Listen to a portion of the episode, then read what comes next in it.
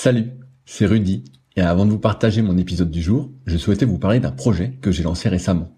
En effet, après presque un an d'existence du podcast, je me suis rendu compte de quelques manques entre guillemets concernant certains sujets qui pourraient aider à mieux performer. N'étant évidemment pas un expert dans la pratique du kayak, je suis toutefois depuis plus de 20 ans dans le milieu de la musculation et c'est pourquoi je souhaite vous partager mes meilleurs conseils en rapport avec le kayak. C'est pourquoi j'ai réalisé une formation gratuite à destination des kayakistes et séistes motivés en quête de progrès. Dans cette formation gratuite, je vais vous partager des conseils techniques avec vidéo à l'appui sur certains exercices phares en musculation que vous pratiquez déjà. Je vais également vous partager des conseils alimentaires et notamment sur comment prendre de la masse utile, mais aussi sur comment éviter au maximum les blessures au dos et aux épaules si fréquentes pour beaucoup. Enfin, je vous partagerai ce qui est pour moi un trait de caractère indispensable à cultiver pour aller encore plus loin parce que votre réussite ne dépend que de vous. Si vous êtes intéressé par cette formation gratuite, cela se passe directement sur le site www.secretdukayak.org en renseignant votre email dans la petite pop-up présente sur la page d'accueil qui apparaît moins de 5 secondes après que vous soyez dessus. J'espère sincèrement que cela vous aidera. N'hésitez pas à me faire un retour après avoir suivi cette formation gratuite si vous aviez des idées, questions ou suggestions. Salut, c'est Rudy et je vous souhaite la bienvenue pour ce nouvel épisode des Secrets du kayak. Le but de ce podcast est de vous partager ma passion du kayak de course en ligne et de partir à la rencontre des champions. Qui sont-ils et que font-ils pour performer au plus haut niveau? Aujourd'hui, c'est la première fois que j'accueille un athlète étranger, en la personne de Maxime Richard. Plusieurs fois champion du monde de descente, 13e aux Jeux Olympiques de 2012 sur 200 mètres et très actif sur les réseaux sociaux, avec notamment un partenariat avec Red Bull, j'avais à cœur de découvrir ses secrets. Comment Maxime a découvert le kayak?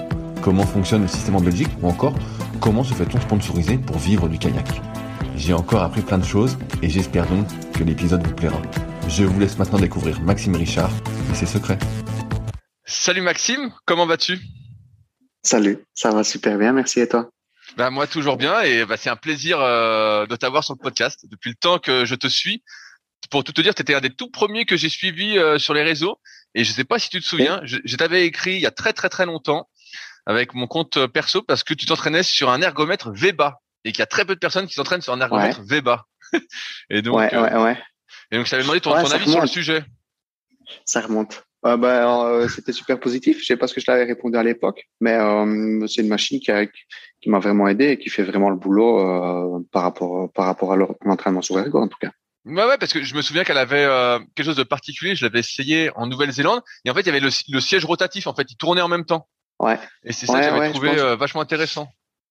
Je crois que c'est un une des premières euh, premières marques à avoir fait euh, l'adaptation sur ce siège que moi j'ai pas vraiment utilisé, mais euh, mais un gars comme euh, Wallace euh, utilisait le siège rotatif.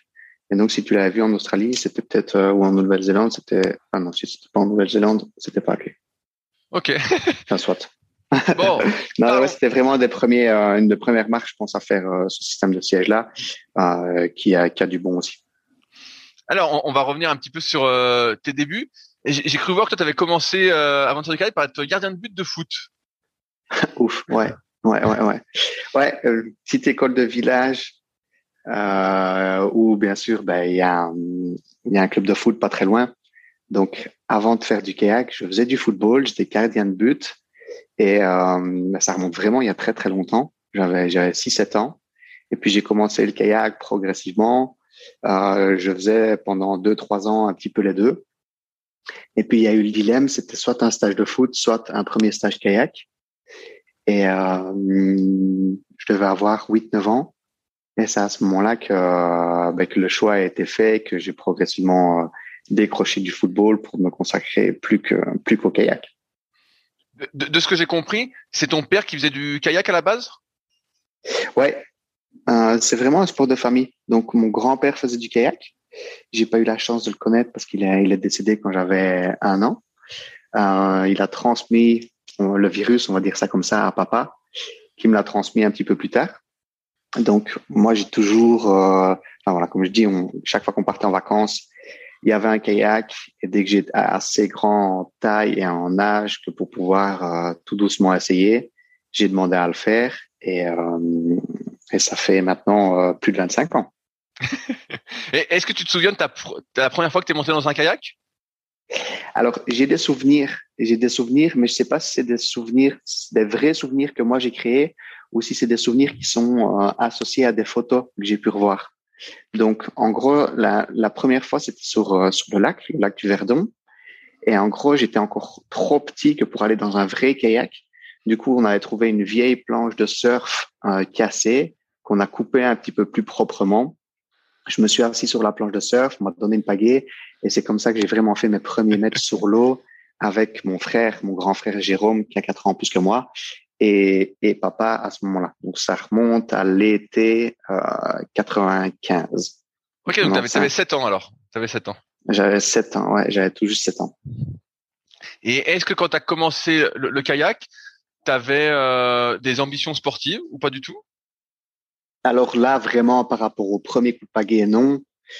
Mais c'est euh, c'est quand même arrivé fort euh, vite, assez jeune, dans le sens où je faisais mes premières compétitions en premier en pré-minime en Belgique, et ça, c'est de 8 à 10 ans. Et je me souviens que euh, déjà à cette époque-là, j'ai vite été pris par le côté euh, compétition. J'avais envie de faire de la compétition. Euh, je m'entraînais, euh, je m'entraînais, je m'entraînais pas tous les jours, hein, mais euh, je m'entraînais déjà assez régulièrement. Et, et j'ai participé au, je m'en souviens, ma toute première compétition, c'était les championnats de Belgique longue distance sur le canal de Senef. Et en pré-minime, la longue distance, c'est 1000 mètres euh, en couloir. Donc, je me souviens avoir fait mes séries et puis ma petite finale de, de 1000 mètres pour les championnats de Belgique longue distance. Et euh, c'était la bagarre euh, avec le couloir numéro 1. C'était Lorenz Panekouk. Je ne sais pas si ça dit quelque chose, mais Lorenz Panekouk a fait les Jeux Olympiques en 2012 aussi avec euh, en K2 1000 mètres avec euh, Olivier Cohenberg. Et, euh, et ça, par contre, j'en ai clairement des souvenirs. Donc, première compétition m'avait déjà marqué. Et je pense que c'était révélateur sur le fait que, que j'aimais bien ça. Comment, comment ça se passe l'organisation des, des, clubs en, en Belgique? Est-ce que parce que là tu dis que tu t'entraînais peut-être pas tous les jours, mais tu t'entraînes. C'est en France, je sais pas si tu as suivi, mais en gros, quand tu es jeune, souvent l'entraînement c'est deux fois par semaine, de ce que j'ai compris. Mmh. Euh, mmh. Toi, ça se passe comment Ça se passait comment euh, à ton époque en Belgique? Alors c'est un peu différent en Belgique qu'en France on a des clubs, on a des, des clubs qui fonctionnent, mais on n'a pas spécialement des, chaque fois des entraîneurs de clubs ou des regroupements de clubs qui se font euh, le mercredi après-midi, le samedi matin, etc. Euh, il y a des clubs pour lesquels c'est le cas, euh, mais moi à ce moment-là, c'était des rendez-vous euh, avec les autres jeunes du club où on se voyait, ouais, on se voyait probablement le mercredi après-midi, le samedi, le, dimanche on partait assez vite ensemble sur les compétitions, etc. Euh, mais c'est vraiment papa qui était autour de tout ça. Donc dès les premiers coups de pagaie, euh, j'ai pas été suivi par le club ou par un entraîneur de club, mais c'est vraiment papa qui a, qui a pris le relais et qui s'occupait de, de, gérer le petit groupe de, de jeunes, etc. Ton père avait un bon niveau en kayak? Papa a eu un très bon niveau national, il était plusieurs fois champion de Belgique, etc. Que ce soit en course en ligne ou en descente de rivière. Euh, il avait un bon niveau international. Il a fait des sélections, il a été en équipe euh, pour des championnats d'Europe, des championnats du monde, etc. Euh, il aurait pu potentiellement participer aux Jeux Olympiques, mais il s'est blessé quelques mois avant. Euh, donc voilà, si on lui pose la question, il se présente comme un, un très bon national, mais est un bon un bon international. Il n'a pas fait de podium en, sur des gros championnats euh, au niveau international. Mais il s'entraînait à l'époque avec euh, Jean-Pierre Burny, qui était quatre fois champion du monde, avec euh, Gaëtan qui a aussi fait les Jeux Olympiques. Voilà, ils avaient vraiment un petit noyau d'athlètes euh, au club ici à Ansrem euh, qui faisaient vraiment des très bons résultats. Donc, c'est, ça s'entraînait fort, ça, ça faisait vraiment du volume.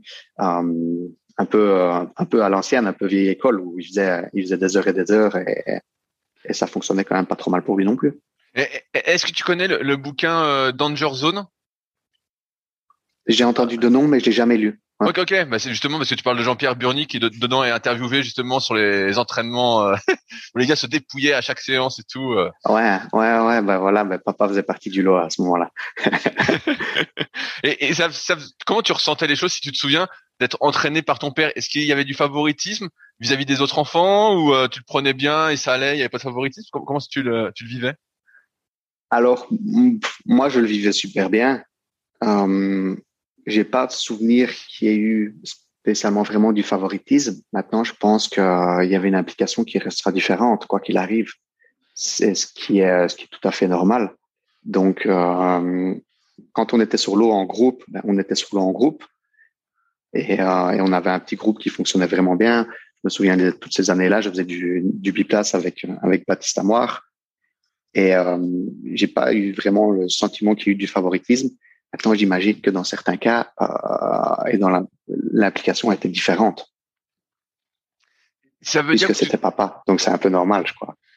Et combien de fois tu t'entraînais par semaine alors à cette époque?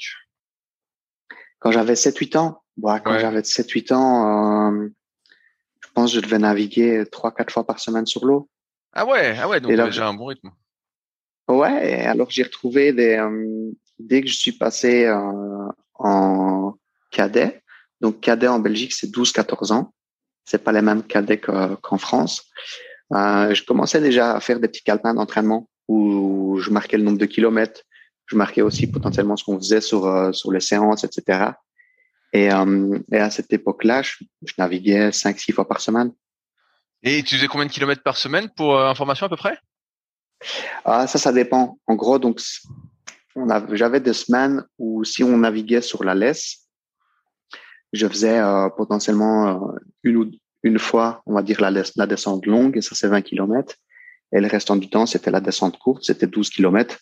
Donc, si on fait, euh, on va dire, cinq sorties sur la petite, ça fait, ça fait environ 60 kilomètres. Ça peut, je devais avoir des semaines à, euh, les grosses semaines en hiver, enfin, les grosses semaines, pas vraiment des grosses semaines encore, hein, mais les semaines en hiver, quand on avait de l'eau sur rivière et qu'on pouvait pas guider tout le temps sur la rivière, je devais faire euh, entre 70 et 85 kilomètres par semaine. Ouais, c'est un, bah, euh, c'est un- j'ai l'impression que c'est un énorme volume pour un jeune. Qu'est-ce que tu en penses avec le recul? Oui et non, Euh, pas spécialement parce que c'est vraiment, c'est pas du tout à comparer avec du volume de course en ligne. Donc, s'il y a de l'eau sur la laisse, qu'on fait les 12 kilomètres, euh, ça prend 40 minutes. Ok, même, ah ouais, euh, même en étant même en étant jeune à ce moment-là. Ouais, il y a du courant, ça pousse donc. Euh, il y a des kilomètres réalisés et il y a le temps de travail. Euh, il y a le temps sur l'eau. Et donc, euh, ça pourrait paraître beaucoup pour quelqu'un qui fait de la course en ligne et qui assimile cette distance-là à, à des distances de dans le bateau de ligne. Mais pour quelqu'un qui se navigue presque tout le temps sur des centres de rivière, c'est pas spécialement gigantesque. C'est tout à fait normal par rapport à l'âge en tout cas. Qu'est-ce qui a fait que tu t'es plus dirigé vers, vers la descente euh, au début? Euh, bah, je pense que c'était euh, la dynamique du club. On a un club qui voilà qui fait de la descente et qui fait de la course en ligne, mais qui fait quand même plus de descente que de course en ligne. Et euh, au début, ben, les premières années, c'était vraiment 50-50. On a la, toute la période hivernale, on était dans le bateau de descente, on faisait les compétitions de descente, mais le calendrier s'arrêtait à début avril. Donc de avril à septembre-octobre, avant qu'il y, ait, certaines compétitions de descente ou marathon qui recommencent, euh, on basculait dans le bateau de course en ligne. On naviguait sur la Meuse plutôt que de naviguer sur la Lesse parce qu'il n'y avait plus assez d'eau. Et, euh, et puis progressivement, je me suis tourné sur la descente des rivières parce que c'est ce qui m'éclatait le plus. Euh, c'est ce qui me faisait le plus marrer. Et c'est dans cette discipline-là que j'avais le plus envie de m'exprimer. Il y avait plus de stages à l'international. On, on allait sur la Durance, on allait, euh, on sur le Chalot, toutes ces, toutes ces choses-là. Et euh, même mes premières sélections en équipe nationale, je me suis même pas posé la question. C'était d'office, euh, tout naturellement vers la, des- la descente de rivière que ça s'est tourné. Et est-ce que tu as rapidement, vers tes 12-14 ans, eu des résultats en descente comparativement aux autres athlètes de ton âge Euh, non, non, pas spécialement. Pas spécialement parce que euh, à cet âge-là, bon, je suis toujours pas bien grand, mais à cet âge-là, il y a entre, euh, je veux dire, j'avais des bons résultats une année sur deux. C'est-à-dire que quand j'étais en première année cadet, ben entre euh, avoir 12 ans ou ceux qui vont avoir 14 ans, il y a déjà une grosse différence physique. Parfois, il y en a qui sont déjà grands, qui ont déjà beaucoup plus de force, force etc. Et donc, généralement, mes premières années dans les catégories d'âge jeune, euh, je faisais pas spécialement des podiums, je faisais pas spécialement des très bons résultats. Par contre, ça se passait toujours mieux la deuxième année. Donc, j'ai pas, euh, voilà, c'était des, des résultats petit peu saccadé. Mais je pense que je le comprenais et que, et que c'est, voilà, j'avais envie de faire des résultats, mais il n'y a pas non plus que ça qui était moteur à, à ce moment-là. Comment ça se passait à, à l'école à côté pour toi? Ouais, ça se passait bien. Ça se passait bien de mon point de vue. Je pense que par rapport au, au prof, c'était peut-être un petit peu moins facile parce que j'étais pas un élève facile. Euh, mais j'avais, euh, j'avais pas de difficulté à l'école. En fait, euh, je faisais le, ce qu'il fallait que pour dès que je rentre à la maison, j'ai pas spécialement euh, beaucoup de devoirs à faire ou beaucoup de ou beaucoup de temps de travail, mais je faisais en sorte de d'être un minimum attentif à l'école que pour pouvoir euh, aller au sport dès que la journée de classe était terminée. Donc, j'avais des bons résultats. Hein, j'ai eu des bons résultats jusqu'à jusqu'au secondaire. Donc, euh, le secondaire, c'est le, le lycée. Parce que ça me permettait de m'entraîner, euh, même si, voilà, j'étais pas un, un, gros, gros fan de l'école. Qu'est-ce que tu voulais faire plus tard quand tu étais, justement, quand tu avais 12-14 ans? Est-ce que tu te disais, je vais faire, euh, je vais vivre euh, du kayak ou pas du tout? Oh, Bonne question. Non, je pensais pas vivre du kayak. Je voulais faire du kayak, ça c'est sûr. C'est vraiment ce qui me rendait heureux et qui continue à me rendre heureux. Maintenant, je pense que comme tous les petits gamins, à un moment, euh, je voulais être pompier, à un moment, je voulais être euh, vétérinaire, à un moment, enfin, je voulais être pilote d'avion mais euh, j'avais pas de voilà il y avait pas un métier en particulier qui qui m'intéressait qui m'a qui était moteur. Et quand euh, j'ai commencé à grandir que j'ai eu mes premières sélections en équipe euh, en équipe nationale pour les juniors des choses comme ça ou même que j'ai que j'ai eu 18 ans tous mes choix ils ont ils ont vraiment été dirigés par le sport. Et euh, du coup ça m'a ça m'a jamais vraiment tracassé de me dire ce que j'allais faire, où je me suis peut-être jamais suffisamment posé la question parce que j'étais j'étais en plein dans mon projet sportif et je le vivais un peu euh, naïvement, mais je le vivais tellement que je me posais pas vraiment ces questions-là. Est-ce qu'en Belgique comme en France, il y a un peu ce système de pôle espoir, dans le sens où euh, on peut avoir une scolarité aménagée si on a un bon niveau? Est-ce qu'il y a ça? Est-ce que, est-ce que toi t'en as bénéficié? Alors, on a une équivalence qui est lié à un statut. Donc, en gros, euh, si on fait partie d'une équipe nationale, généralement, on peut, en tout cas du, côté francophone, on peut bénéficier d'un statut qu'on appelle un statut de jeune talent ou un statut d'espoir sportif ou par la suite un, statut de, de SHN, donc de sportif de haut niveau. Et ça permet de libérer du temps supplémentaire à, à l'école. Ça veut dire, je crois, dans un premier temps, c'est 30 demi-journées en plus euh, à justifier par un stage sportif, des choses comme ça. Euh, il y a aussi des écoles du sport où là, ben, euh, on fait beaucoup plus de sport, mais de, sport en préparation physique générale, des écoles de tennis, des choses comme ça. Mais quand moi j'étais jeune, ces statuts-là, c'était un petit peu différent. Donc, en gros, moi, si je devais rater l'école pour partir en stage, l'école était super compréhensive. Euh, si c'était pour partir en compétition, il n'y avait pas de problème non plus.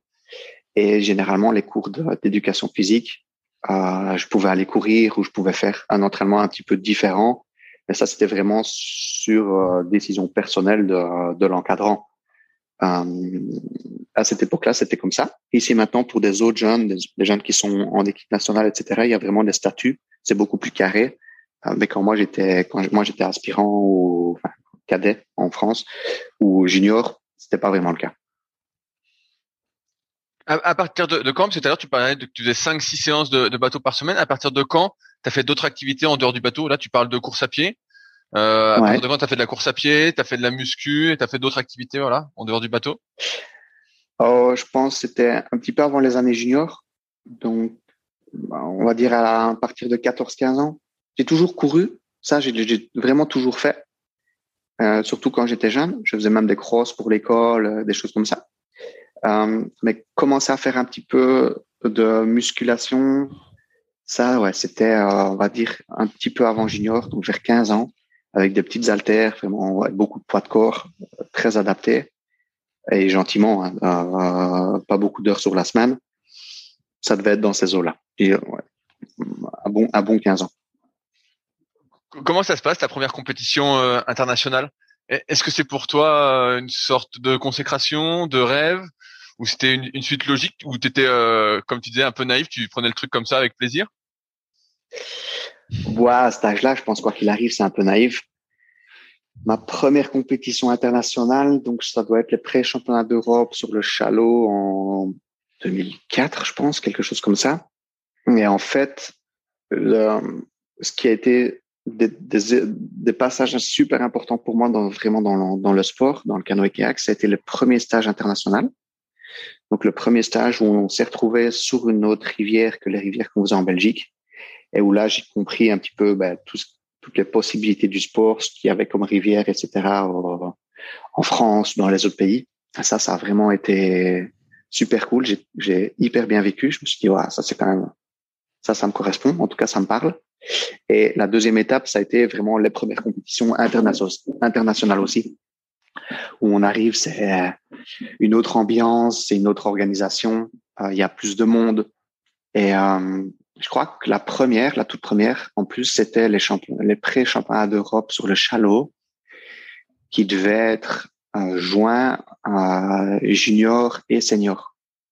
Et donc, c'était encore plus cool, encore plus impressionnant parce que euh, je me souviens avoir vu Pagay à ce moment-là, euh, ben, l'équipe italienne, euh, l'équipe de France senior, tous des gars que ben, qu'on suivait pas sur les réseaux sociaux parce que ça n'existait pas à ce moment-là, mais tous des gars que je voyais dans les résultats depuis quelques années et que que je trouvais super cool, quoi. Est-ce que ça t'a motivé, motivé encore plus de participer à cette première compétition internationale? Est-ce que tu t'es dit au retour, je vais m'entraîner deux fois plus, deux fois plus, je vais m'entraîner plus fort, euh, plus, euh, je veux, je veux gagner? Alors, ça m'a pas spécialement motivé plus parce que j'étais déjà super motivé et que, euh, mais par contre, ça m'a, ça m'a un petit peu rassuré ou ça m'a, ça m'a donné le sentiment que voilà, c'est c'est mon sport, c'est ma place, c'est ça que j'ai envie de faire. Ça m'a vraiment rassuré par rapport à l'implication que je mettais déjà dans le sport. Et donc, je pense que ça m'a permis de rester motivé, voire d'être potentiellement encore un petit peu plus motivé. Mais euh, c'était plus un sentiment de d'être rassuré plutôt que de vraiment euh, être encore plus motivé. Est-ce qu'à ce moment-là, est-ce qu'à un moment tu te dis, mon objectif c'est de devenir champion du monde, ou jamais tu te dis ça? Ah si, ça je me le dis clairement et je me le dis très très tôt. je me souviens euh, déjà, ça faisait peut-être un ou deux ans que je faisais du kayak, mais je me souviens vraiment gosse. Je devais avoir 10, 10, 11 ans, j'avais peut-être même pas 10 ans. Euh, ça faisait deux, trois ans que je faisais du kayak. Et euh, on est en vacances. Je, c'est, un peu, c'est un peu con, hein, mais euh, je prends un caillou, je le lance dans l'eau et je fais le rêve d'être champion du monde de kayak. Ça, je l'ai eu très très tôt. Euh, ça a été euh, assez vite un, un rêve, vraiment mon rêve de gosse. Et progressivement, de, d'être un rêve, c'est devenu un objectif. Mais cette envie-là, elle a été, euh, elle a été motrice très très jeune. Quand tu, tu, tu, fais ce, ce, ce, rêve un peu gamin, est-ce que tu as une idée de ce qu'il faut mettre en place pour devenir champion du monde en termes d'entraînement, d'investissement personnel, en termes de vie? Ou c'est encore un peu abstrait? Ouais, c'est abstrait pour toi à ce moment. Ouais, non, bah ouais, c'est complètement abstrait. Je suis, je suis beaucoup trop jeune que pour m'en rendre compte. Je n'ai même pas, j'ai même pas de temps de référence. Je connais même pas, euh, c'est même pas qui est champion du monde cette année-là. Cette année-là, donc c'est plus en discutant avec papa qui me, qui me montre, qui me parle un petit peu de ses expériences, qui me parle des championnats d'Europe, qui me parle des championnats du monde, euh, qui me montre des vieilles médailles ou des photos de compétition, etc. Où je me dis, ben ouais, c'est super cool, c'est c'est ça que j'ai envie de faire, c'est ça que je voudrais, je voudrais avoir. Mais je m'entraîne pas encore, euh, je suis pas encore suffisamment grand euh, mentalement que pour comprendre ce que ça implique, ce qu'il faut mettre en place, etc. Ça, je pense, ça arrive de nouveau progressivement. Et même les premières années juniors ou même mes premières, euh, mes premières sélections internationales, c'est pas encore clair à ce niveau-là. Ça, ça arrivera progressivement euh, je crois, même après mes années juniors. Alors, je te pose la question suivante. Qu'est-ce que tu mets en place pour devenir champion du monde? Ah, C'est un paquet de choses à mettre en place. Euh, bah, le numéro un, c'est l'implication, la motivation. Au-delà de, au-delà vraiment d'un planning d'entraînement, je pense qu'il faut comprendre l'implication et, euh, et, avoir la motivation en fonction de l'implication. Et à partir de ce moment-là, moi, j'avais la chance d'avoir un, un, entraîneur à la maison à qui je faisais totalement confiance, avec qui on avait pas, on a pu passer des bonnes années juniors. On est déjà allé chercher des médailles, et donc on comprenait euh, ce qui, comment ça fonctionnait avec moi. Et, euh, et puis après, ben, c'est du volume, vraiment du volume d'entraînement. Euh, avoir une structure d'entraînement relativement privée ici dans le coin pour ne pas être dépendant de d'une école, d'un organisme, etc. Et, euh, et après, dans le volume, ben, c'est c'est quand même un max de kilomètres sur l'eau. C'est pas mal de, de musculation, euh, de la préparation physique générale, et tout tout ça euh, de manière surtout euh, très intelligente. C'est, c'est jamais le gars qui s'entraîne le plus, c'est jamais le gars qui fait le plus d'heures sur l'eau qui va le plus vite. Donc je pense que que c'est un tout. Euh, comme j'ai dit, le plus important pour moi, c'est vraiment l'implication et comprendre l'implication. Qu'est-ce que c'est l'implication pour toi? bah, Ouais, je veux, euh, je veux faire. L'implication, ben, c'est de, c'est de comprendre ce qu'il faut mettre en place que pour arriver à son objectif et de le mettre et de le mettre en place. Donc ça veut dire que euh, je peux avoir l'objectif d'être euh, champion du monde de kayak, mais euh, mais je m'entraîne 10 heures par semaine. Non, ça fonctionnera pas. Donc il faut comprendre que pour être champion du monde de kayak, il faut s'entraîner plutôt 25 heures, même même un peu plus en hiver, si, si on veut que ça fonctionne. Donc il faut le comprendre et puis il faut le mettre en place. Donc pour moi l'implication c'est c'est de, de mettre en place ce dont on a besoin de faire pour y arriver. Est-ce que et c'est pas toujours ça, c'est pas toujours facile de savoir ce qu'il faut vraiment mettre en place pour y arriver. Mais ça, moi, j'avais la chance d'être bien accompagné euh, avec papa et de beaucoup discuter de ça et d'avoir compris relativement tôt euh, ce que nous on avait besoin de faire pour que ça fonctionne. Justement, j'avais une question un peu là-dessus. Euh, donc là, tu parles de 25 heures d'entraînement et plus.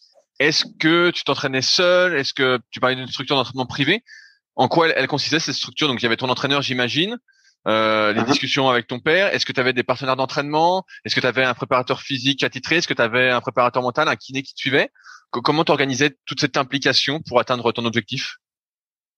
Alors il y a eu des périodes dans, dans ma carrière où je me suis vraiment, où je me suis beaucoup retrouvé tout seul à l'entraînement parce qu'en fait, j'ai eu un contrat euh, avec la fédération via le, le, ministère des Sports, on peut dire ça comme ça, enfin l'équivalence en tout cas au niveau belge du ministère des Sports, qui s'appelle l'ADEPS. Donc j'avais des horaires d'entraînement qui étaient un petit peu différents des autres personnes du, du club. C'est-à-dire que eux, ben, ils s'entraînaient euh, après l'école ou après le boulot à début de soirée, et, et que moi, je pouvais déjà dédier une bonne partie de ma journée à l'entraînement. Donc je me suis retrouvé certains temps, euh, beaucoup de séances, en tout cas tout seul sur l'eau, ou pour certains, certaines séances. Ça, ça n'a pas toujours été facile non plus, mais enfin voilà. Et après, autour de ça, c'est papa qui était l'entraîneur, l'entraîneur principal. Mais il y avait aussi euh, de la kiné, il y avait aussi des tests euh, en préparation physique générale, des tests en muscu, des tests en laboratoire sur ergomètre, un maximum de choses et d'analyse et d'avis complémentaires euh, sensés que pour qu'on qu'on ait le bagage suffisant euh, à maximiser la performance. Tu, tu, tu parles Donc on était on était majoritairement nous deux, mais on discutait on discutait pardon beaucoup avec euh, parfois même des entraîneurs d'autres sports, mais aussi la, toute la cellule euh, d'encadrement mise à disposition des athlètes sous contrat qui s'appelle CAPS sport carré, euh, et qui sont des tests voilà, en laboratoire sur ergomètre ou en chambre hypoxique ou sur euh, sur euh, machine spécifique pour pour tout ce qui est musculaire, etc. Et justement sur cette partie test, euh, en, en, France, euh, c'était quoi C'était euh, pour les Jeux d'Atlanta, je crois de mémoire. Peut-être que j'ai une connerie, on me corrigera. Mais il y a, y a Kirsten Neumann qui est arrivé en France pour entraîner et qui a mis en place pas mal de tests de préparation physique, mm -hmm. comme euh, le 5000 mètres en course à pied, comme euh, des tests de force max, des tests de force endurance, ouais. sur le, de, de coucher de tirage planche. Euh, Est-ce que toi, tu, est-ce qu'en Belgique vous avez ça aussi, des tests de, en ce sens, ou sinon vous avez d'autres tests? Et si oui, lesquels? Alors, on a des équivalences qui sont un petit peu. On a, je veux dire ici les tests. Ben, on était, j'étais nouveau avec les Français il y a deux semaines.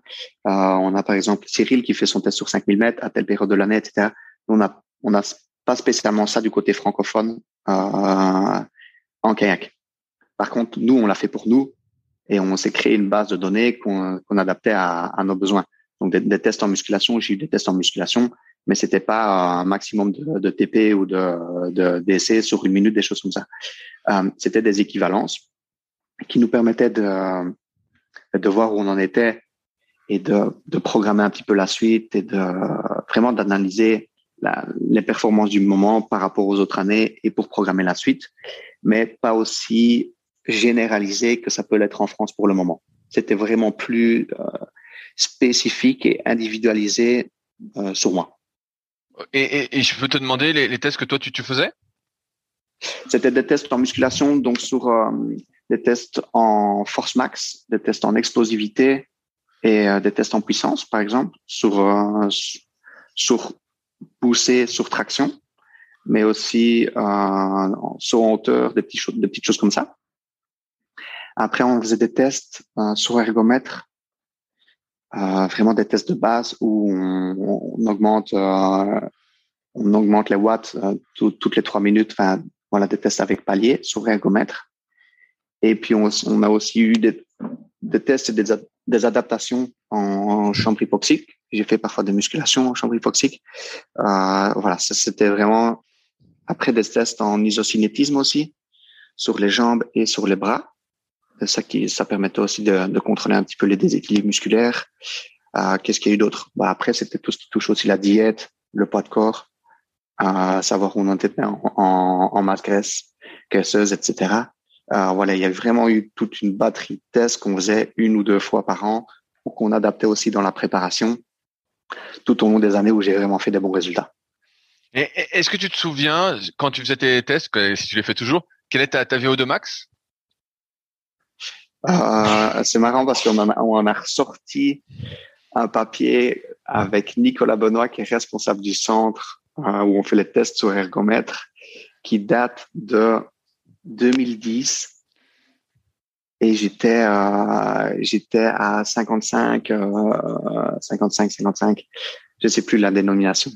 Ouais, ouais, ben, on comparait ça par rapport, ouais, on comparait ça par rapport à un autre petit jeune qui va super bien et qui venait de passer son test et, euh, et qui était un petit peu, enfin voilà, il dit, toi, on a le tien, on a, on a été regarder, on a pu comparer un petit peu les tests, et j'étais à 55 à ce moment-là, en période, euh, en période hivernale, donc en période où on avait fait un petit peu de long, on n'avait pas encore eu de résistance, etc. Quand tu te, tu deviens champion du monde, est-ce mm -hmm. que c'est, qu'est-ce, déjà, comment tu vis le truc et euh, de devenir champion du monde et par la suite comment tu restes motivé pour continuer à te dire euh, ouais. Bah, j'ai envie de continuer je me fixe un autre objectif comme euh, de redevenir champion du monde par exemple. Mmh, mmh. alors mon, mon, premier titre de champion du monde c'était en 2010 c'était à Sorte en Espagne. C'est Loïc Vinissal qui gagne la classique et moi je gagne le sprint. Et en fait ça a vraiment été un soulagement pour moi. Je l'ai vraiment vécu comme un soulagement parce que ça faisait des années et des années que euh, que je l'avais en tête et qui était ce qui me motivait au jour le jour. Donc le fait de le faire, ça me disait voilà, ça prouve que que c'était possible, que l'application elle est, elle avait euh, une signification, ça voilà, ça voulait dire quelque chose. Donc ça a été le, vraiment le premier sentiment, ça a été du soulagement. Après après euh, j'ai eu un objectif, je me suis mis des objectifs un petit peu différents. Donc j'avais seulement, enfin j'avais seulement, j'avais 22 ans, qui est quand même assez jeune. Euh, ça aurait été dommage de s'arrêter là. Il faut, il faut continuer. En tout cas, j'ai toujours autant de motivation. Et ce qui a pu aider un petit peu, c'est le fait que j'ai commencé à refaire un petit peu plus de courses en ligne à ce moment-là. J'ai fait un petit peu plus de courses en ligne parce que j'avais envie de faire un petit peu plus de courses en ligne, mais j'ai fait aussi un petit peu plus de courses en ligne parce que c'était un objectif qu'on avait mis dans la demande de contrat à, euh, de, avec la fédération et avec le, ministère des Sports. Donc on s'est dit, bah, super, tu as fait ton objectif, ça y est, tu es champion du monde. Euh, quoi qu'il arrive, j'avais déjà envie de, de pouvoir confirmer et donc de refaire un autre championnat du monde, etc. Mais on, on se disait, ouais, ça pourrait être cool euh, de se lancer un petit peu plus dans le projet course en ligne. Ça faisait, j'avais repris progressivement en 2009, enfin progressivement, j'avais refait un peu à partir de 2009. Et, euh, et donc les jeux. Et l'année 2011 et l'année 2012, donc les deux années qui ont suivi le premier titre de champion du monde, je les ai majoritairement passés à faire de la course en ligne. J'ai lu une anecdote, euh, tu me confirmes si euh, si c'est vrai ou pas, comme quoi quand tu as dû faire les, les sélections euh, olympiques, tu es arrivé sur la, je crois que c'était une Coupe du Monde, et ton bateau est arrivé un peu fracassé, et que tu as fait la sélection donc euh, les rattrapages pour les quotas olympiques avec un, autre bateau. Et donc euh, finalement ça s'est bien passé, mais euh, c'est assez euh, original. ouais, ouais, c'est exactement ça. Donc en fait, moi je partais, c'était à Poznan en donc 2012, mai 2012, l'année des Jeux. J'avais pas décroché le quota en 2011 sur les championnats du monde et j'étais, voilà, j'avais pas pris un quota à ce moment-là. J'étais en demi-finale, je pense. Et euh, là, par contre, c'est une année où on sentait super bien, tout se passait bien. Et puis, les bateaux partent par la route. Et euh, moi, je partais deux jours plus tard en avion. Et là, il y a le, euh, ceux qui conduit la remorque qui dit euh, ouais, on a eu un petit problème. Euh, ton bateau était pas attaché, il s'est envolé sur l'autoroute, il est explosé en deux. Ah. ouais. Donc ça, c'était franchement pas la, c'était pas la super bonne nouvelle juste avant de partir. Euh, donc, on a téléphoné à Neldo, qui à ce moment-là avait parfois un petit peu des autres bateaux. Ils n'avaient pas le même modèle, ils n'avaient pas la même taille euh, de bateau pour moi, euh, mais ils essayaient d'en trouver un. Et au final, on est arrivé sur place. Je pagais en Vanquish 3 à l'époque, ML, donc médium large. Ils avaient un quattro large pour moi. Donc c'est pas pas vraiment le même voilà, c'est pas le même modèle, c'est pas la même taille. Euh, donc à ce moment-là, c'est quand même un peu dur euh, mentalement. Je me souviens que c'est même très dur mentalement. Euh, et puis on se dit, ben voilà, quoi qu'il arrive, mon bateau il est explosé en deux, je vais pas pouvoir naviguer avec. On s'est bien entraîné, essaye de faire un petit peu l'impasse là-dessus et, et, et, fais ce que tu peux ou en tout cas euh, te prends pas trop la tête avec ce qui est en train de se passer. Et finalement ça ça a super bien fonctionné ça a potentiellement même peut-être mieux fonctionné au final que ça aurait ça aurait fonctionné avec mon Vanquish 3 puisque c'était un modèle un petit peu plus petit et qu'à Poznan on, on, a eu des conditions de de vent et donc de vagues aussi. Et, euh, et j'ai fait une super bonne course. J'ai pu décrocher le quota à ce moment-là semaine, semaine compliquée. Niveau émotionnel, ça a été, ça a été euh, les deux extrémités. Qu'est-ce qui fait que tu choisis de t'aligner sur 200 mètres en, course en ligne et pas mm. sur euh, peut-être du 1000 mètres, étant donné que de ce que je comprends, tu faisais beaucoup de volume, tu avais une bonne VO2. Mm-hmm, mm-hmm. euh, J'aurais plus eu tendance à penser que tu serais euh, préparé pour le 1000 mètres et pourtant tu fais le 200 mètres. Quelle est la raison de ce choix? Alors, en gros, quand le 200 mètres est passé olympique, pour moi, ça a été une mauvaise nouvelle, euh, clairement, parce que j'ai toujours été super fan du 500 mètres. Euh, donc jusqu'à 2008, Pékin, ben, c'est le c'est le 1000 mètres et c'est le 500 mètres qui sont les distances olympiques. En 2009, avec Olivier Coenberg, on est champion d'Europe moins de 23 ans sur 1000 euh, mètres. On est vice-champion d'Europe moins de 23 ans sur 500 mètres. Et moi, je suis vraiment super fan du 500 mètres. C'était proche du temps de course d'un sprint en descente de rivière, puisque le sprint à ce moment-là était un petit peu plus long que maintenant. Et, euh, malheureusement, ben, c'était, c'était pas, voilà, c'était plus 500 mètres. Donc, soit c'était le 1000 mètres, soit c'était le 200 mètres. On avait des gars qui étaient fort impliqués sur le 1000 mètres. Euh, J'aimais quand même bien le challenge de sprint et le côté impardonnable euh, du 200 mètres. Donc, on en a beaucoup discuté avec papa et finalement, on a décidé de, de se positionner sur le, sur le 200. Ça aurait très bien pu être le 1000. Euh, c'est juste que ça a été le choix du moment et qu'à partir du moment où on faisait un choix, on, on l'assumait pleinement.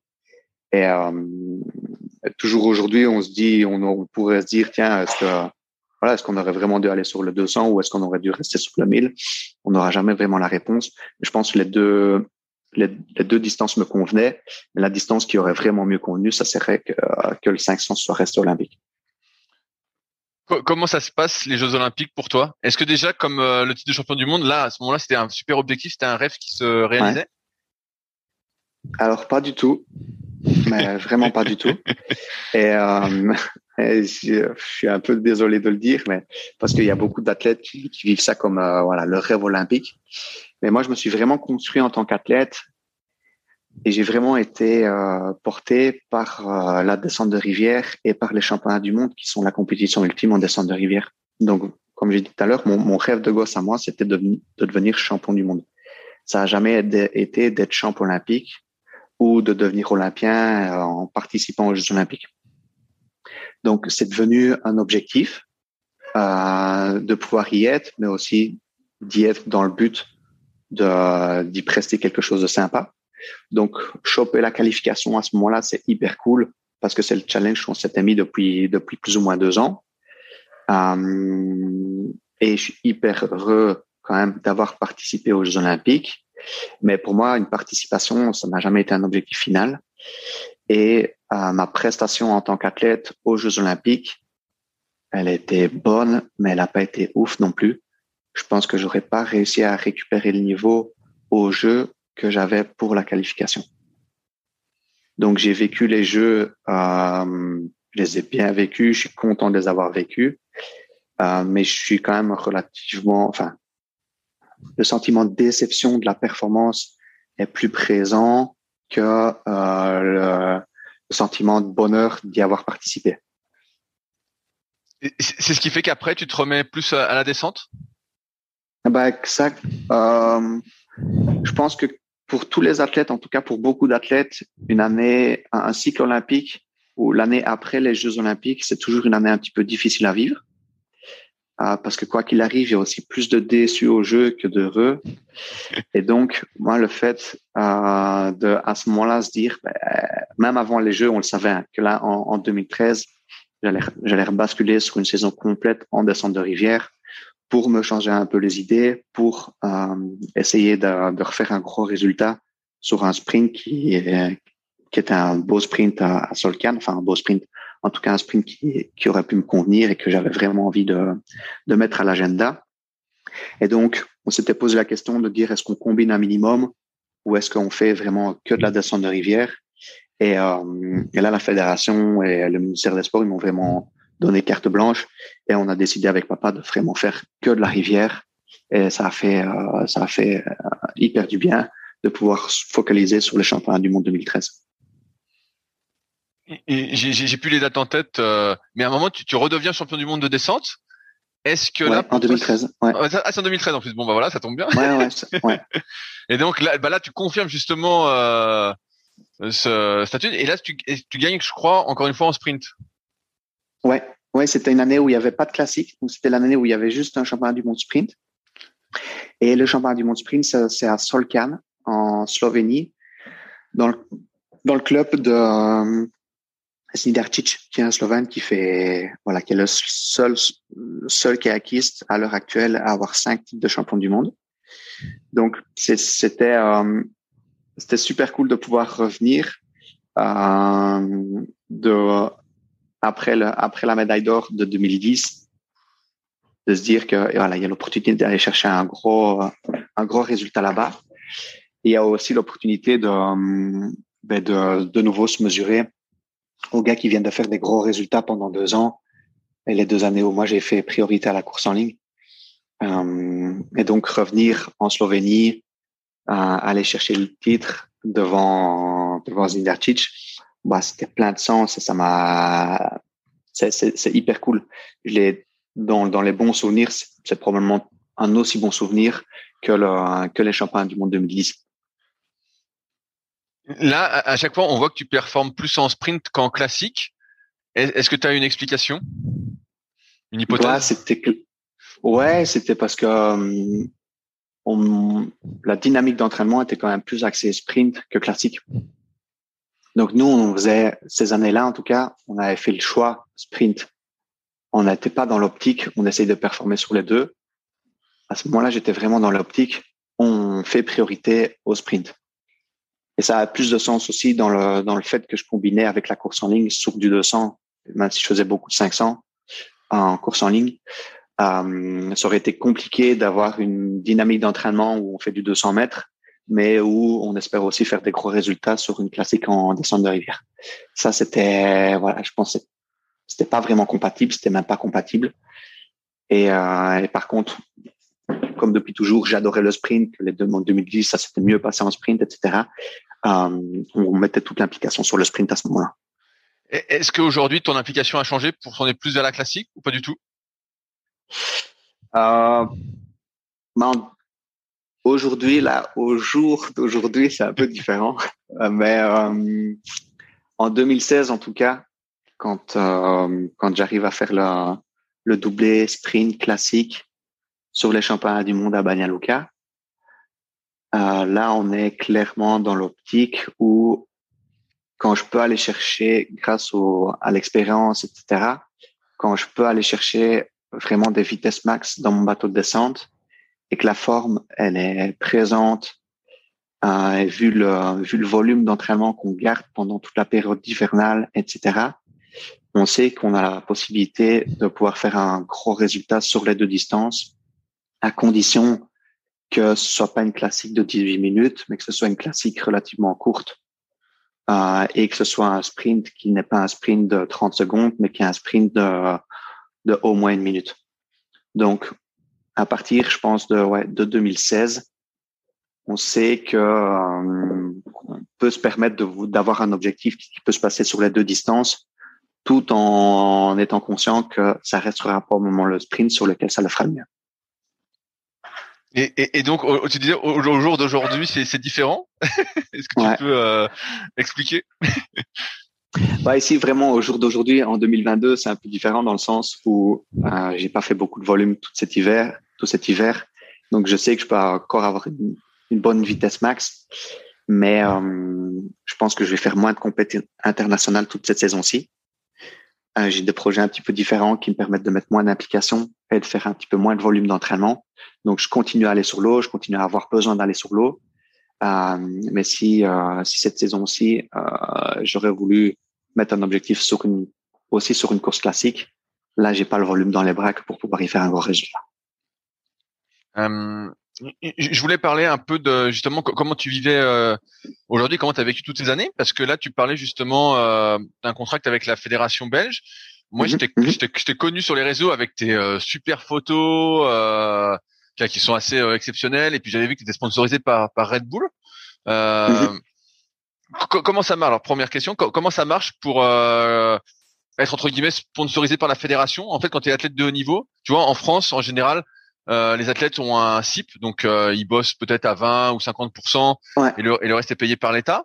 Euh, ou alors ils font partie de l'armée, voilà, si c'est vraiment ils sont vraiment uh-huh. au potentiel. Toi, ça, ça marche comment? Est-ce que tu as des obligations par, déjà par rapport à la fédération pour avoir ce type de contrat, un peu de travail à faire? Alors, on n'a pas du, du, travail à prester. C'est un petit peu différent en Belgique. Donc, on a aussi des possibilités de contrat avec l'armée. Donc, il y a des athlètes qui sont à l'armée, mais ça, c'est vraiment seulement pour les disciplines olympiques malheureusement pas pour les disciplines non olympiques. Et donc moi, j'ai eu la chance de pouvoir avoir un contrat euh, demandé par la fédération de canoë-kayak au ministère des Sports, grâce au résultat de ma première année chez les seniors. Donc j'ai fait cette année-là un, podium en Coupe du Monde euh, descente de rivière qui était en Tchéquie. Et du coup, avec ce podium, je rentrais euh, dans les candidats à demander un contrat sportif. Donc, il faut prester un minimum de résultats sportifs que pour que la fédération puisse le demander au ministère des Sports. Euh, si on, arrive après ces résultats, il y a donc un dossier qui se crée. Et après, en fonction des, contrats disponibles et du potentiel de l'athlète, le ministère des Sports décide de l'accorder ou pas. Euh, donc, moi, j'ai eu un contrat pour l'année qui a suivi. Et donc, c'est un contrat 1er janvier, 31 décembre, avec des, euh, des objectifs euh, de résultats à prester. Donc, par exemple, c'est euh, il faut faire euh, top 8 au championnat du monde ou top 6 au championnat d'Europe, par exemple, quelque chose comme ça. Et donc, tant qu'on arrive à valider chaque saison les objectifs sportifs, le contrat peut se prolonger. Euh, si on fait pas les résultats, il y a une analyse, on essaie de comprendre pourquoi ça s'est pas fait. Par exemple, une blessure ou euh, on n'est vraiment pas très loin. Euh, mais moi, ça a duré 12 ans comme ça. Et ici, donc depuis le 1er janvier, enfin depuis le mois de janvier 2000, 2022, euh, Léo Montulet, qui est un, petit cas de la descente de rivière, qui a fait des super résultats au championnat d'Europe en Coupe du Monde l'année dernière, bénéficie aussi d'un contrat comme ça. Donc c'est des contrats un peu différents. C'est vraiment des contrats annuels euh, en fonction des résultats et il faut continuer à presser des résultats pour en bénéficier. Et, est-ce que ça te permet de vivre euh, normalement, sans, sans stress, ce contrat? Alors oui, euh, ben, sans stress, ça dépend à quel point on se met le stress en se disant euh, bah il faut que je fasse mes résultats ou sinon ça va pas continuer, etc. Moi j'ai vraiment vécu à chaque fois comme une comme une chance, comme une opportunité. C'est-à-dire que voilà pendant un an je pouvais me dédier à 100% à mon sport et, euh, et c'était à moi de faire en sorte que, que ça fonctionne aussi au niveau des résultats pour que ça se prolonge. Euh, donc, je pense que une vie d'athlète, ça, peut être une vie stressante, mais euh, on bosse pas non plus à la mine. Euh, moi, je l'ai très bien vécu. J'ai eu des saisons plus compliquées et, euh, où j'ai pas fait mes minima, mais où ça s'est quand même prolongé. Et ça permet de vivre. Euh, voilà, ça paye les factures. C'est pas, euh, on gagne pas des sommes folles, mais ça permet de payer les factures. On a, on a la majorité des, stages d'entraînement euh, qui sont remboursés, les euh, compétitions sont aux frais, frais de, de, la fédération, des choses comme ça. Donc, on gagne pas beaucoup d'argent, mais on n'en dépense pas beaucoup non plus grâce à la bourse louée dans cette optique-là. Comment ça se passe pour euh, te faire sponsoriser par Red Bull? Euh, comment ça se passe? En gros, en tout cas. Comment, euh, comment ça s'est produit en fait? Moi, c'est vraiment grâce au, au, titre de champion du monde en 2010 que j'ai pu avoir un contrat, euh, que j'étais en contact avec eux.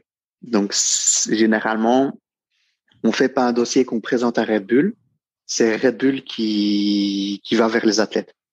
Donc, quand on commence à faire un petit peu des résultats au niveau national dans tel ou tel sport, il y a des personnes dans les, bureaux de Red Bull Belgique qui s'occupent de, voir un petit peu quels athlètes dans, quelles disciplines font des résultats et si l'athlète correspond au profil, si la discipline correspond au profil recherché, euh, ils viennent vers la tête pour potentiellement lui proposer lui proposer un contrat. Donc moi c'est vraiment eux qui sont venus vers moi euh, grâce au titre de champion du monde de 2010. Et est-ce que tu as des obligations par rapport à ce contrat? Je veux dire, euh, là, je vois des fois tu fais des super photos. Est-ce que c'est comme avec la fédération, tu as une obligation de résultat? Est-ce que tu as des engagements à tenir? Alors, on n'a pas des on n'a pas des obligations de résultat. Euh, maintenant, on a aussi des on a aussi des contrats où avec avec des compétitions, avec des objectifs dans, dans, le, dans le contrat ou en tout cas dans ce qu'on discute avec eux. Euh, ça reste un partenariat, donc ça, doit aller, ça doit aller dans les deux sens. C'est aussi théoriquement plus ou moins des contrats à l'année. Et ouais, un petit peu comme pour un contrat avec la fédération, on discute des projets qu'on a ou euh, des envies de résultats qu'on a envie de prester. Et en fonction de ça, ben, le contrat peut, peut se prolonger sur les autres années. Et par contre, au niveau du contenu photo ou, euh, ou vidéo, toutes ces choses-là que, ben, que moi j'essaie de faire, c'est pas non plus des obligations de contrat. C'est plus là par envie aussi de euh, promouvoir, de montrer le, côté visuel du sport. Parce qu'on a un sport nature, on a un sport qui est plutôt visuel. Et euh, ça, ça a toujours été quelque chose que j'ai eu envie de montrer de partager en tout cas avec les gens qui, que ça peut potentiellement intéresser. Donc ça, c'est pas des obligations, c'est vraiment plus des envies personnelles. Justement, j'allais te demander avec quoi tu filmais parce que tu fais beaucoup beaucoup de vidéos sur tes réseaux. Car moi, je trouve ça super. Hein, euh, et tu mets quoi? Tu mets juste une GoPro sur ton bateau et, voilà? Euh, ouais, c'est quasiment ça. Euh, le contenu photo, ça j'ai j'ai quelques potes qui travaillent en photo et qui qui m'accompagnent de temps en temps sur un entraînement ou des choses comme ça. Et là, c'est eux qui, qui font du contenu photo avec du matériel hyper pro, super adapté pour avoir une bonne qualité d'image, etc. Par contre, la majorité des petites vidéos que moi je poste, euh, là j'ai une GoPro 360, donc une GoPro qui filme à 360 degrés, enfin une GoPro Max. Donc peu importe que la GoPro soit bien mise, etc. On choisit vraiment l'angle euh, à exploiter après avoir filmé. Et soit je la pose sur le casque, soit je la tiens en bouche, soit euh, je la pose sur le bateau. Et j'essaye de proposer voilà, un petit peu de contenu comme ça régulièrement sur une séance d'entraînement où je partage d'une des belles rivières des choses, euh, des choses que je trouve cool. Euh, voilà, des choses que je trouve cool en tout cas. ouais, bah, moi je trouve, ça cool. Je trouve ça cool aussi. Euh, quels sont tes, projets euh, aujourd'hui? Là, tu disais que cet hiver, tu t'es pas euh, entraîné euh, à fond. j'ai vu, j'ai vu que récemment, tu avais eu, avais eu un petit. Donc récemment, j'ai plus trop les dates, mais je vois que tu as, eu un petit. quels sont tes projets sportifs, professionnels, personnels? Alors, ouais, on a avec ma copine, on a eu un petit garçon, Lenny, qui va avoir 16 mois ici très bientôt. Ça déjà, ça nous a changé la vie. moi, j'ai toujours j'ai toujours besoin de paguer, j'ai toujours besoin de faire du kayak et j'ai toujours besoin de me sentir athlète. Donc, quoi qu'il arrive, même si je m'entraîne moins, je continue à m'entraîner. J'ai toujours besoin de savoir que je peux être performant si j'ai envie d'être performant. Euh, par contre, cette année-ci, ben ouais, comme j'ai dit, j'ai fait un petit peu moins de volume en hiver. Et j'ai, j'ai pas envie de me mentir et de me dire que je vais essayer d'aller chercher un résultat international si j'ai fait un petit peu moins de volume. Ça, je veux pas par respect euh, aussi par, pour la discipline. Euh, donc, comme j'ai fait moins de volume cette année-ci, je vais essayer d'avoir des projets un petit peu plus euh, visuels de nouveau. Donc, de créer un petit peu plus de contenu photo, vidéo, et pourquoi pas avoir un projet un peu plus aventure. Je suis en train de travailler là-dessus. Ça me, ça me motive énormément. Euh, c'est des projets qui sont aussi prenants, c'est des projets un peu différents. Euh, mais clairement, cette année-ci, je vais essayer d'avoir un beau projet un peu plus typé aventure. Ok. Et j'ai cru voir que tu entraînais aussi un, petit peu. Mmh mmh ouais.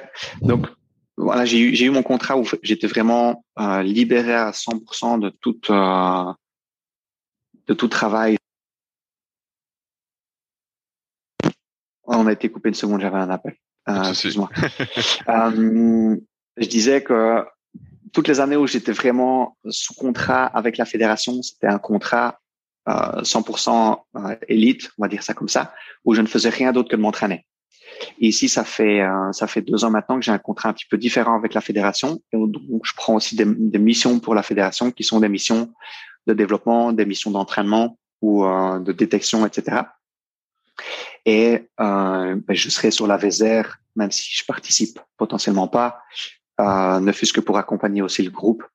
Donc, des petits jeunes qui ont un statut je m'occupe de leur transférer une planification d'entraînement. Je passe dans certains clubs euh, au moins une fois par mois. Je commence à organiser, ou en tout cas, j'organise la majorité des stages, etc.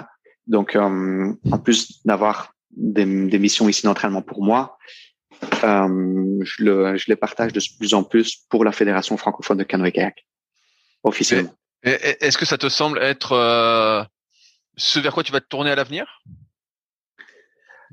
Bah, c'est voilà, ici, ça fait quand même vraiment deux ans que c'est prenant. Euh, c'est quelque chose que j'ai envie de continuer à faire, ça c'est sûr, parce que j'ai l'impression que j'ai énormément vécu grâce à mon sport et que ça peut être une belle opportunité aussi maintenant de rendre un petit peu aux autres ou de rendre un petit peu à mon sport et donc de pouvoir accompagner d'autres athlètes dans, dans leurs projets ou de, de, rendre un petit peu à la fédération de voilà pourquoi pas potentiellement de réussir à inspirer un peu les gens etc ça ce serait vraiment cool euh, par contre, j'ai aussi besoin d'avoir des projets à moi sur le côté, euh, comme par exemple ici un, projet un petit peu plus aventure. Donc, donc clairement, euh, toutes ces saisons-ci, en tout cas, toute cette année-ci 2022, je vais continuer à avoir des missions pour la fédération. J'espère que ça va pouvoir continuer pendant encore quelques années. mais ça me tient aussi à cœur d'avoir des projets à moi en plus de ça. J'ai deux petites dernières questions et après, après je te laisse, promis. la première, c'est qu'est-ce que tu ferais différemment si euh, tu devais parler au Maxime ah. a, 20 ans Qu'est-ce que tu changerais euh, Qu'est-ce que tu lui dirais? Est-ce qu'il y a un truc que tu changerais dans ton parcours? Euh, Grosse question, très bonne question. Ça c'est c'est une question que je me pose pas beaucoup parce que j'ai pas envie d'avoir le sentiment d'avoir des regrets. Je pense que j'ai fait mes choix tout au long de ma carrière et je les ai toujours assumés un maximum. Euh, dans l'optique de, de, ne pas avoir de regrets, de se détacher un minimum des choses que pour pouvoir prendre des décisions et puis pas se poser la question par rapport à cette décision-là, vraiment les assumer. Par contre, si je pouvais euh, parler au Maxime d'il y a quelques années, euh, j'ai eu des passes difficiles, notamment toutes les saisons où euh, j'ai fait plus de courses en ligne que de descente de rivière, où je me suis peut-être un petit peu euh, enfermé dans une dynamique qui m'a pas toujours euh, correspondu et de mettre des objectifs euh, qui me rendaient peut-être pas spécialement heureux en tant qu'athlète et en tant que personne. Et donc à ce moment-là, je pense que j'aurais eu besoin ou que j'aurais dû avoir un, accompagnement euh, en préparation mentale, en psychologie du sport, si on peut dire ça comme ça. C'est quelque chose que je conseille à tous les jeunes qui mêlent beaucoup d'implications dans leur projet, c'est d'avoir un accompagnement mental. Euh, voilà, ça je pense c'est peut-être une des choses que j'aurais dû faire dans les années difficiles et qu'il faut pas non plus faire que dans les années difficiles, mais qu'il faut faire dans les années où tout va bien aussi pour euh, pour pouvoir en profiter pleinement.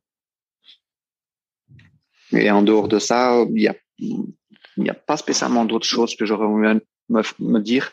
Je pense que j'ai vraiment vécu chaque année au maximum et, euh, et j'ai aucun cas par rapport à ça. Euh, dernière question, est-ce qu'il y a quelqu'un que tu me recommanderais d'interviewer, que toi tu connais personnellement et que j'ai peut-être pas déjà interviewé et qui tu penses peut m'apporter euh, et peut apporter aux auditeurs euh, des nouvelles Ouais. pistes euh, Écoute, c'est super. Enfin, c'est marrant parce que j'ai regardé tout à l'heure justement toutes les personnes que tu avais interviewées et euh, je me disais tiens qui est-ce qui manque dans la liste? Alors moi il y a un athlète que que j'adore et que j'aimerais potentiellement vraiment bien entendre euh, dans ton interview, mais ça pourra pas se faire en français. Dis-moi. C'est euh, c'est Max Off. Max Off, ah oui, Off. bah ouais, Ouais. la légende. Ouais, qui vient encore de faire, euh, qui vient, enfin, qui vient encore de faire euh, une Une médaille, médaille au jeu. Ouais, en K2. Pour moi, c'est un athlète. J'ai énormément de respect envers cet athlète-là parce que c'est un athlète qui vient de la descente de rivière, qui était champion du monde en descente de rivière, qui était champion d'Europe en descente de rivière, et puis qui a basculé sur un projet en course en ligne. Et euh, un projet qui, qui a plutôt bien réussi aussi, je pense. il a, il a les records du monde. Euh, c'est le seul. Enfin, là, il a des saisons complètes où il n'a pas été battu sur le 15 1000 mètres, qui est quand même une distance euh, de prédilection. Il, est, il a les trois médailles, il a les trois couleurs aux Jeux Olympiques sur trois Olympiades.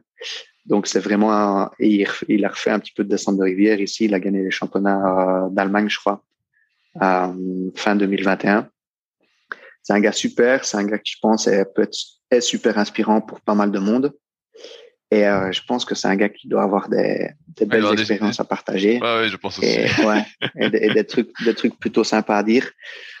En étant, en venant aussi d'une fédération, je pense la fédération allemande, qui, qui peut avoir des, euh, voilà, qui peut être différente, qui peut être très carrée sur certaines choses, comparativement à d'autres fédérations, sans pour autant dire que euh, la fédération de France n'est pas une fédération carrée, hein, c'est pas du tout ce que je voulais dire, mais je pense que l'approche allemande peut être fondamentalement cer- certainement différente sur certaines choses, et que ne fût-ce qu'au niveau préparation, euh, ça peut être intéressant d'entendre ça- d'entendre Max aussi, je crois. Ouais, ouais, je, je, je pense aussi. Euh... et- et J'imagine que si je lui dis que je viens de ta part, euh, c'est bon. Bah, écoute, j'en sais rien. Je sais pas si tu parles super bien anglais ou si tu parles super bien allemand. Euh, c'est un gars qui a toujours été, qui a toujours été plutôt pour le partage aussi. Donc il y a, je pense il y a même pas besoin de, de dire que ça vient de ma part.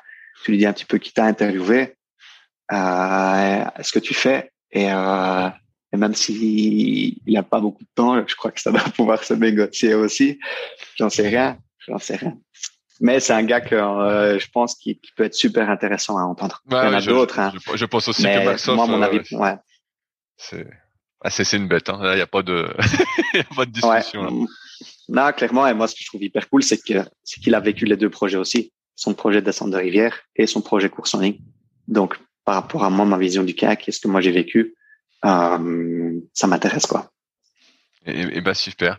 Et ben on, on arrive. Est-ce à... que je sais pas si tu si t'as fait Arnaud Ibois Eh ben, euh, je lui cours après depuis le premier épisode. euh, je l'appelle, je lui laisse des messages, mais euh, pour l'instant, euh, j'arrive pas à la, à la voir. Mais euh, Ah, il est fort pris avec, euh, je pense, avec son, avec- la famille, euh, aussi avec son nouveau, avec son nouveau boulot. Mais Ar- Arnaud a aussi eu le double projet pendant pas mal d'années. Arnaud, je pense que il a marqué les esprits dans les deux disciplines aussi. Ouais, ouais, ben, j'ai- j'ai- Donc, si j'essaie vraiment de, facile de voir français, depuis euh, que ouais, depuis plus d'un an. Et être super cool d'en l'entendre aussi. Voilà. je, je, je lui ai réécrit la semaine dernière pour te dire, mais pas de nouvelles euh, toujours. Voilà, mais, voilà. euh, mais Arnaud, si tu nous écoutes, euh, rappelle-moi. rappelle-moi. Voilà. Et, ben- et bah super, Maxime. Euh, merci de ton temps. C'était un plaisir d'échanger avec toi. Je mettrai les liens vers ton compte Instagram parce que Ouais. je trouve, trouve qu'il est super. donc je pense que les gens peuvent te contacter facilement dessus. Et Mhm. puis euh, je continue à suivre euh, tes projets et j'ai hâte de voir euh, ce que tu vas nous, nous réserver et nous partager. Génial. Merci beaucoup. Bah, super, Merci pour ton temps et euh, super cool qu'on ait enfin réussi à faire, euh, Bah ouais, à faire l'interview. c'est cool. Au plaisir. À bientôt. Salut.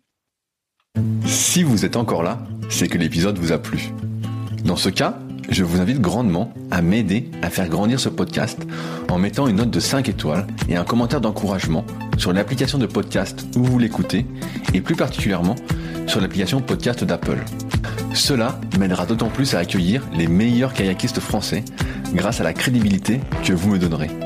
Enfin, vous pouvez retrouver la retranscription écrite de cet échange sur www.secretdukayak.org. En attendant, laissez glisser et à la semaine prochaine.